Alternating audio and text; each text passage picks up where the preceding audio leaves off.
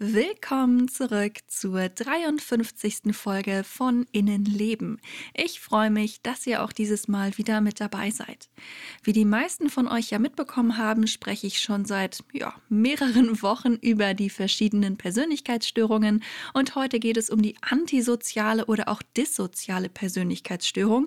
Es geht also mh, mm, ganz neutral formuliert um Verhaltensweisen, die nicht den gesellschaftlichen Normen entsprechen. Bevor wir uns das aber jetzt mal genauer anschauen, möchte ich noch den Menschen danken, die mich bei patreon.com/innenleben unterstützen. Vielen Dank, dass ihr da seid. Ich freue mich riesig darüber. Wenn auch ihr mich ein bisschen unterstützen und Zugriff auf zusätzliche Inhalte haben wollt, dann schaut auch gerne mal bei Patreon vorbei. Ich würde mich auf jeden Fall sehr darüber freuen. Und jetzt geht's auch schon los mit dem heutigen Thema. Innenleben, der Psychologie-Podcast für alle, die auch mal hinter die Fassade schauen möchten. Ich bin Julia und ich möchte über psychische Erkrankungen aufklären, Berührungsängste auflösen, zum Nachdenken anregen, euch praktische Tipps geben und vor allem eins, Mut machen. Fühlt euch herzlich eingeladen zu einem weiteren Streifzug in unser Innenleben.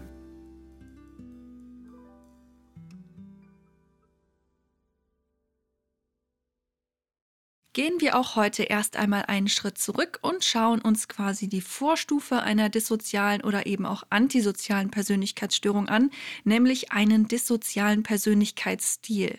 Wie ihr ja wisst, haben wir alle verschiedene Charaktereigenschaften und Ausprägungen und wenn ein Mensch einen dissozialen Persönlichkeitsstil hat, dann ist er meist sehr abenteuerlustig und risikofreudig. Außerdem ist es Menschen mit einem dissozialen Persönlichkeitsstil sehr wichtig, selbstbestimmt zu leben und die eigenen Interessen und Vorhaben umzusetzen. Man könnte also sagen, es handelt sich hier um sehr zielstrebige Menschen. Außerdem wirken sie meist verbal sehr geschickt, können sich also sehr gut ausdrücken und wirken dadurch auf andere Menschen sehr kompetent. Noch dazu sind sie auch sehr gut darin, schnell zu handeln und eben auch Risiken in Kauf zu nehmen. Dadurch sind sie auch oft in Berufen erfolgreich, bei denen genau das eben eine wichtige Rolle spielt. Zum Beispiel sind sehr viele Sportler.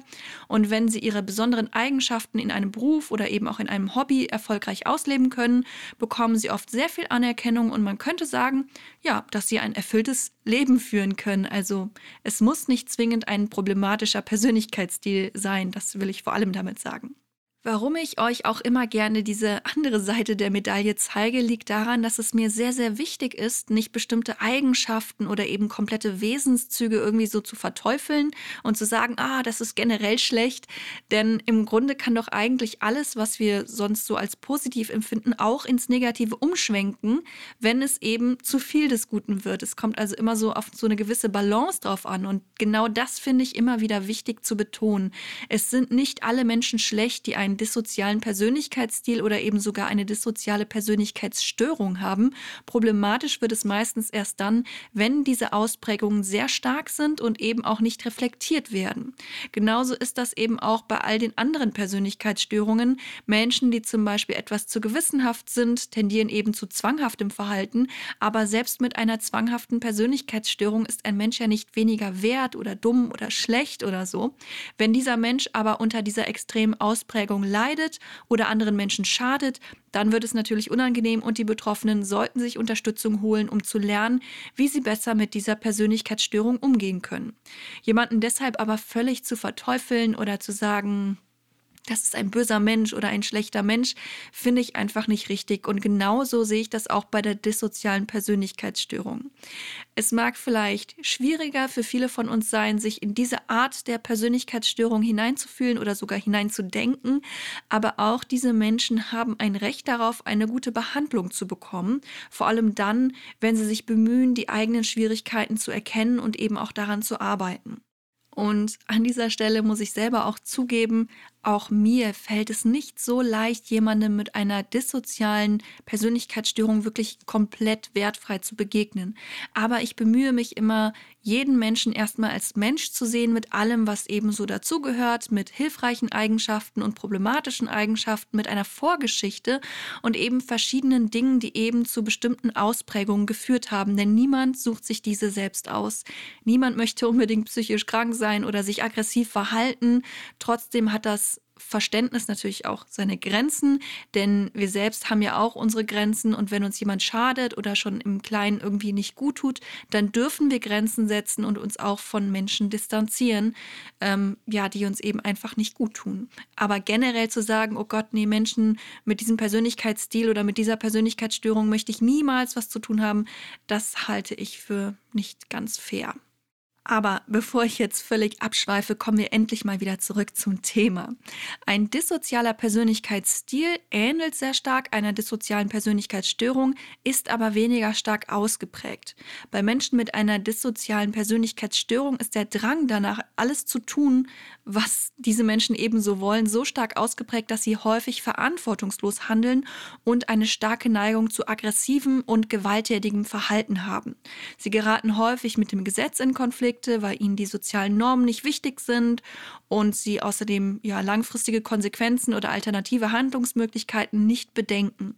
Außerdem sind sie leicht reizbar, impulsiv und können schlecht mit Frustration umgehen. Einige der betroffenen Menschen haben auch kein Einfühlungsvermögen in andere Menschen.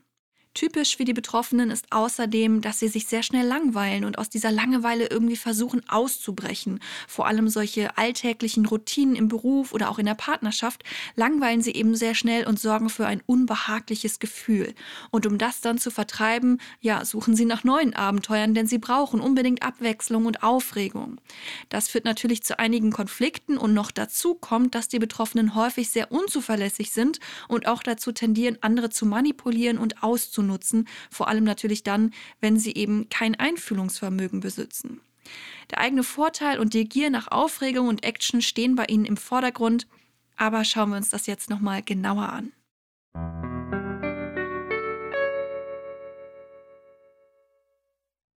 In der ICD-10, dem Diagnosesystem, nach dem hier in Deutschland von den Krankenkassen abgerechnet wird und wo auch dieser Code quasi herkommt, der auf Attests oder sowas draufsteht, nach diesem System wird die dissoziale Persönlichkeitsstörung beschrieben als eine Störung, bei der vor allem die Missachtung sozialer Verpflichtungen und das herzlose Unbeteiligtsein an Gefühlen anderer im Vordergrund steht. Außerdem ist das Verhältnis zwischen dem Verhalten der Betroffenen und den geltenden sozialen Normen sehr unterschiedlich. Was außerdem erwähnt wird, ist, dass dieses Verhalten durch negative ja, Erlebnisse oder irgendwelche Bestrafungen von außen nicht zu verändern ist. Die Betroffenen zeigen auch dann noch eine geringe Frustrationstoleranz und haben eine niedrige Schwelle für aggressives und gewalttätiges Verhalten. Außerdem beschuldigen sie häufig andere Menschen und versuchen ihr Verhalten rational zu rechtfertigen und als richtig darzustellen. Und ja, wie das bei Persönlichkeitsstörungen ebenso ist, all diese Verhaltensweisen fallen meistens schon in der Kindheit oder Jugend der Betroffenen auf. Schon als Kind missachten sie zum Beispiel die Regeln, schwänzen die Schule, lügen, stehlen oder zerstören mutwillig irgendwelche Sachen. Und dieses Verhalten führen sie dann natürlich auch im Erwachsenenalter fort. Und durch die große Risikobereitschaft scheinen sie kaum vor irgendwas zurückzuschrecken, übertreten häufig Gesetze und neigen eben zu kriminellem und gewalttätigem Verhalten. Wenn sie frustriert sind, weil sich ihnen jemand irgendwie in den Weg stellt oder etwas nicht so klappt, wie sie sich das vorstellen, neigen sie zu aggressiven Ausbrüchen. Das klingt jetzt vielleicht so, als wären alle Menschen mit einer dissozialen Persönlichkeitsstörung irgendwie Verbrecher und würden im Gefängnis landen. Tatsächlich ist das aber nicht zwingend so. Es gibt auch einige Betroffene, die nicht kriminell werden und sogar ganz im Gegensatz dazu sozial angepasst und beruflich auch ja, erfolgreich sind. Es kommt also darauf an, wie sie mit ihren Charaktereigenschaften umgehen und sicherlich auch, in was für einem Umfeld sie sich bewegen und ob sie ihre Eigenschaften irgendwie sinnvoll einsetzen können. Obwohl sie zwar ein mangelndes Einfühlungsvermögen haben und dadurch auch keine Schuldgefühle haben, wenn sie anderen schaden oder gar einen Verantwortungsbewusstsein für andere empfinden, können sie meistens doch recht gut die Gefühle anderer Menschen zumindest erkennen. Das heißt, sie sind nicht gefühlsblind oder verstehen nicht, wie andere Menschen fühlen. Sie können schon erkennen, wenn jemand traurig oder wütend ist und sie wissen auch oft, was sich andere Menschen wünschen. Das, was ihnen aber häufig fehlt, ist das Mitgefühl und dadurch kommt es leicht dazu, dass sie eben andere Menschen für die eigenen Ziele ausnutzen. Manche Betroffenen können dabei sogar sehr charmant und geschickt vorgehen, sodass andere ihre Manipulation gar nicht erst oder erst viel später bemerken. Und die Betroffenen sehen darin auch nichts Schlechtes. Für sie ist es meistens völlig normal, dass sie eben auf den eigenen Vorteil bedacht sind und ja, finden es vielleicht sogar eher dumm, wenn andere Menschen sich nicht so verhalten. Wenn wir uns jetzt anschauen, was die Diagnosekriterien sind, fällt sofort auf, dass es an dieser Stelle einen großen Unterschied zwischen den zwei gängigen Diagnosesystemen gibt. Im DSM, dem diagnostischen und statistischen Leitfaden für psychische Störungen, der sehr häufig auch zu Rate gezogen wird, weil hier einige psychische Erkrankungen etwas genauer beschrieben werden, da liegt der Fokus vor allem bei diesen kriminellen Handlungen und Gesetzesübertretungen. Im ICD-10, also der Internationalen Statistischen Klassifikation der Krankheiten, wo ja nicht nur psychische, sondern alle möglichen Erkrankungen beschrieben werden, liegt der Fokus mehr auf den typischen Persönlichkeitsmustern, die sich im Erleben, Handeln und eben auch in zwischenmenschlichen Beziehungen zeigen. Vor allem die Egozentrik, das fehlende Einfühlungsvermögen und Gewissen wird da betont. Kriminelle Handlungen können zwar auch bei den Betroffenen vorkommen, sind aber für die Diagnosestellung in diesem System nicht so wichtig. Um die Diagnose zu bekommen, müssen nach ICD-10 mindestens drei der folgenden Merkmale vorhanden sein. Die Betroffenen haben ein mangelndes Einfühlungsvermögen und zeigen Gefühlskälte gegenüber anderen. Sie missachten wiederholt soziale Normen. Sie haben eine Schwäche, Beziehungen und Bindungen zu anderen aufzubauen. Sie haben eine geringe Frustrationstoleranz und verhalten sich oft impulsiv oder aggressiv. Die Betroffenen empfinden nur geringe oder keine Schuldgefühle und sind unfähig zu sozialem Lernen. Sie geben oft eine vordergründige Erklärung für ihr eigenes Verhalten ab und neigen dazu, andere unberechtigt zu beschuldigen. Und sie sind anhaltend reizbar. Zusätzlich zu diesen Kriterien gibt es aber natürlich noch ein paar andere Voraussetzungen. Um die Diagnose stellen zu können, müssen die Betroffenen mindestens 18 Jahre alt sein. Außerdem muss das problematische Verhalten schon davor, also seit dem Kindes- oder Jugendalter, vorhanden sein. Und darüber hinaus ist es natürlich auch wichtig, andere Ursachen für dieses Verhalten auszuschließen. Das heißt, es sollte kein Hirntumor oder sonst irgendeine körperliche Ursache dafür verantwortlich sein. Auch eine Schizophrenie oder eine manische Episode muss ausgeschlossen werden, denn dabei können ähnliche Verhaltensweisen auftreten. Besonders wichtig ist es außerdem auszuschließen, dass die Verhaltensweisen der Betroffenen nicht durch irgendwelche Substanzen beeinflusst werden. Natürlich kann es auch sein, dass die Betroffenen zusätzlich noch an anderen psychischen Erkrankungen leiden. Da muss natürlich dann auch genauer hingeschaut werden, welche Diagnosen da eventuell in Frage kommen können. Die antisoziale Persönlichkeitsstörung sollte vor allem klar unterschieden werden von einer narzisstischen oder von einer emotional instabilen Persönlichkeitsstörung. Übrigens gibt es bei der dissozialen Persönlichkeitsstörung einen großen Unterschied zwischen Männern und Frauen, was die Häufigkeit angeht. Die Zahlen, wie viele Menschen in der Bevölkerung davon betroffen sind, schwanken ja je nach Schätzung immer sehr stark. Was aber auffällt, ist, dass deutlich mehr Männer als Frauen betroffen sind. Wahrscheinlich sind so zwischen drei bis sieben Prozent der Männer und ein bis zwei Prozent der Frauen in der Gesamtbevölkerung von Deutschland davon betroffen.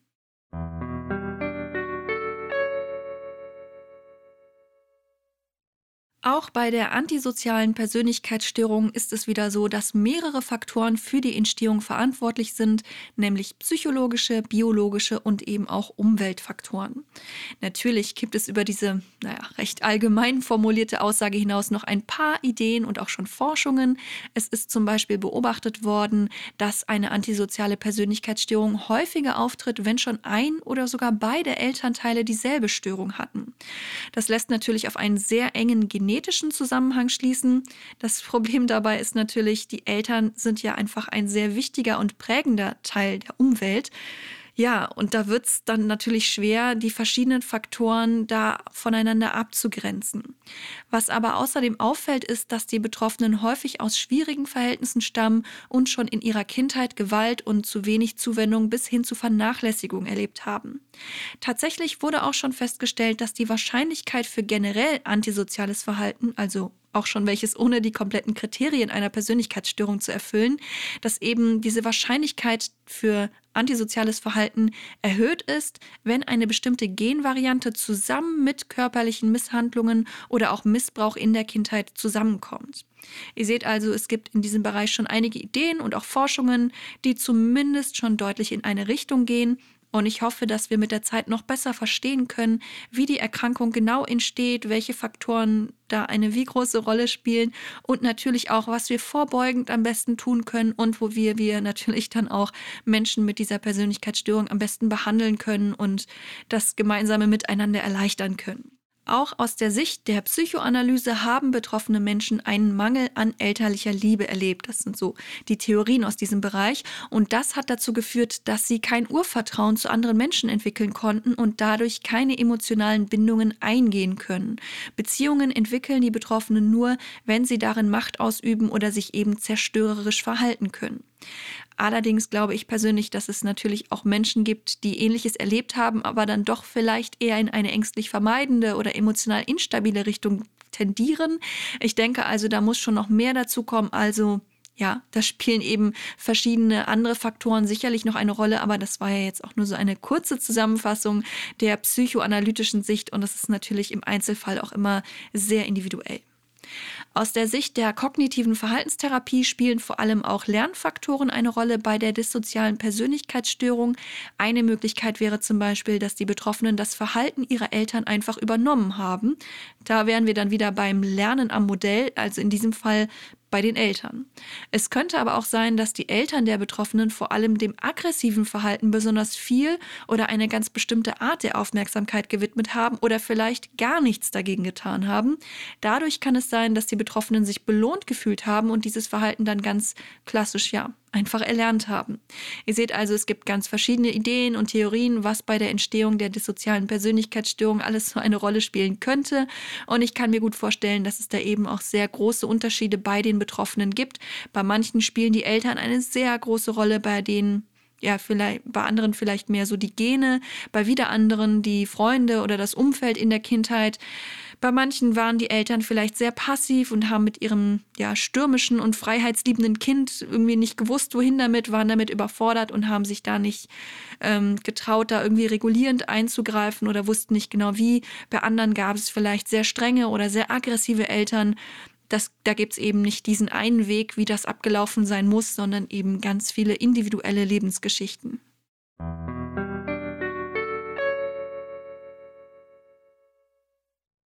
Kommen wir jetzt auch schon zu den Therapiemöglichkeiten.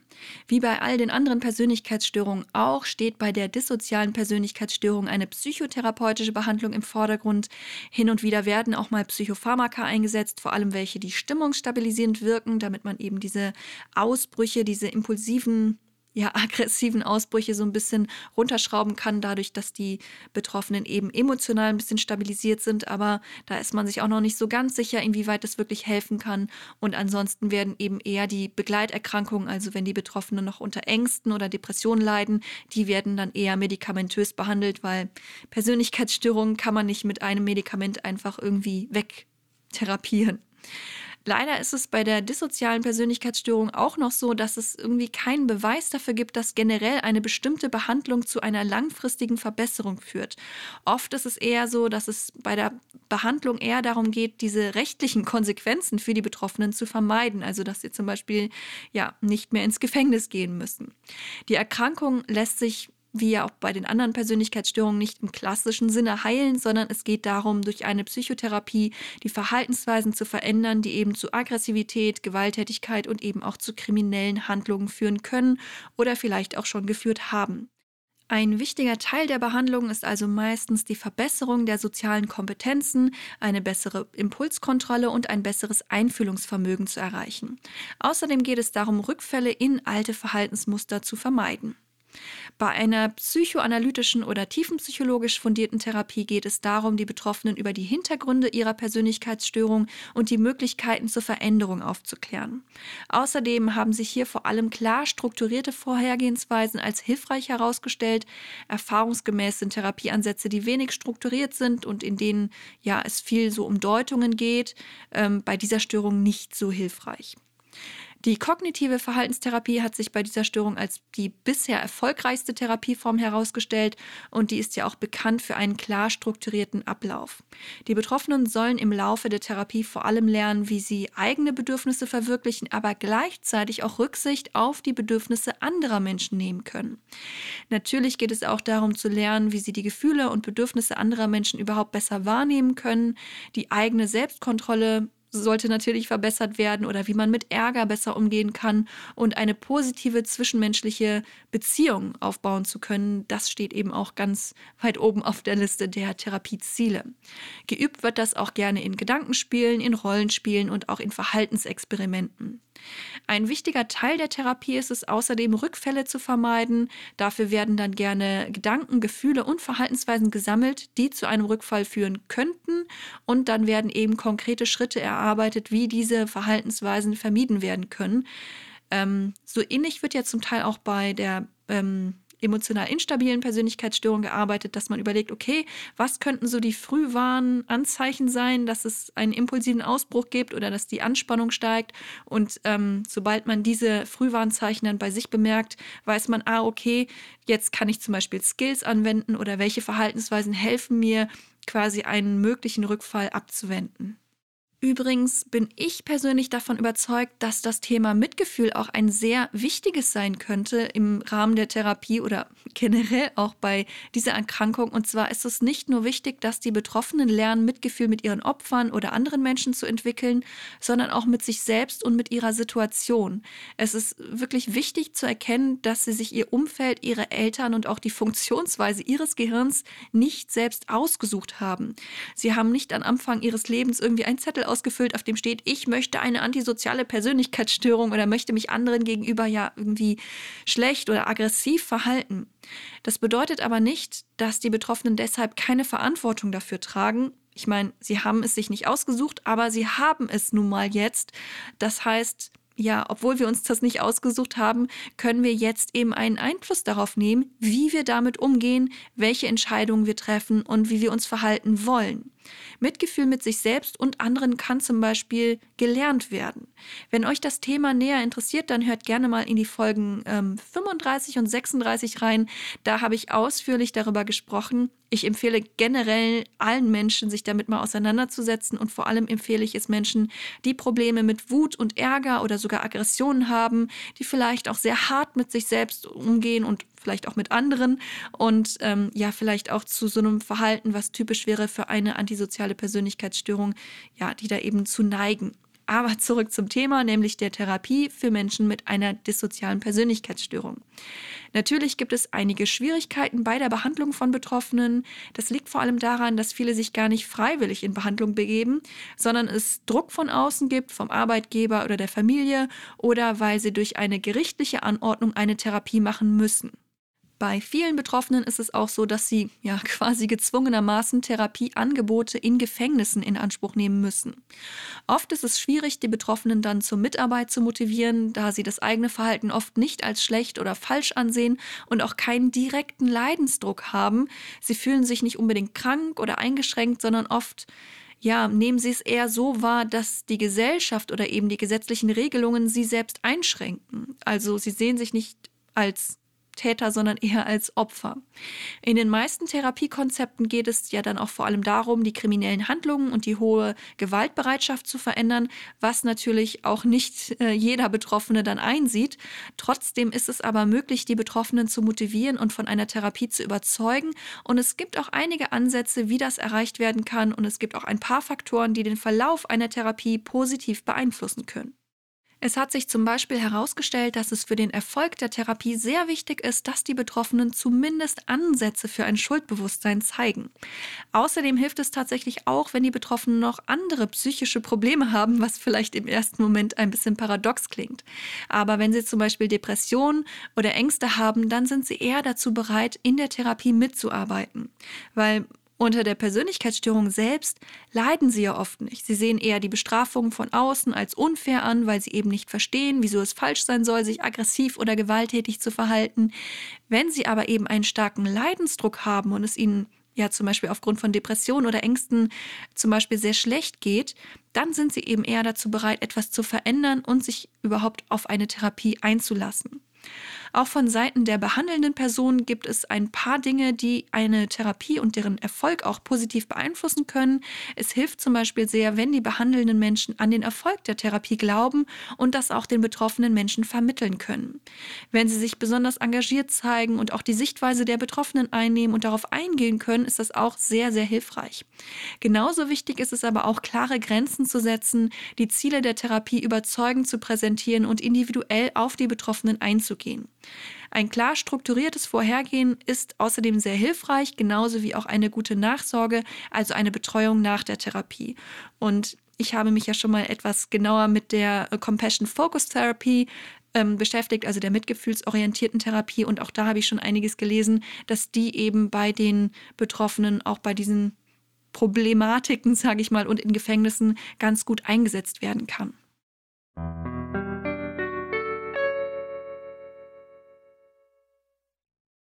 So, ich denke, das war's dann auch schon für heute. Ich hoffe, ich konnte euch wieder eine weitere Persönlichkeitsstörung vorstellen, die ihr nun etwas besser verstehen könnt.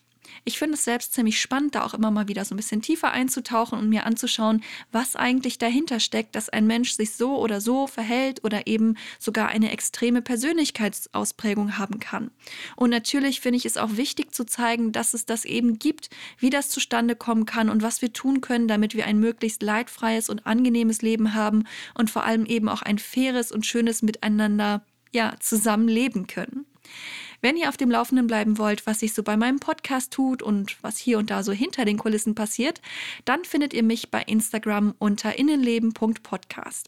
Ihr könnt mich aber natürlich auch gerne per Mail unterreichen unter innenlebenpodcast.gmx.de. Wenn ihr mich ein bisschen unterstützen möchtet, könnt ihr das gerne auf patreon.de slash innenleben tun. Ich freue mich immer sehr, wenn neue Leute mit dazukommen. Übrigens habe ich vor einer Weile damit angefangen, euch auf Patreon zu erzählen, was aktuell gerade so alles hinter den Kulissen passiert, was ich für den Podcast plane, was ich für Ideen habe und so weiter.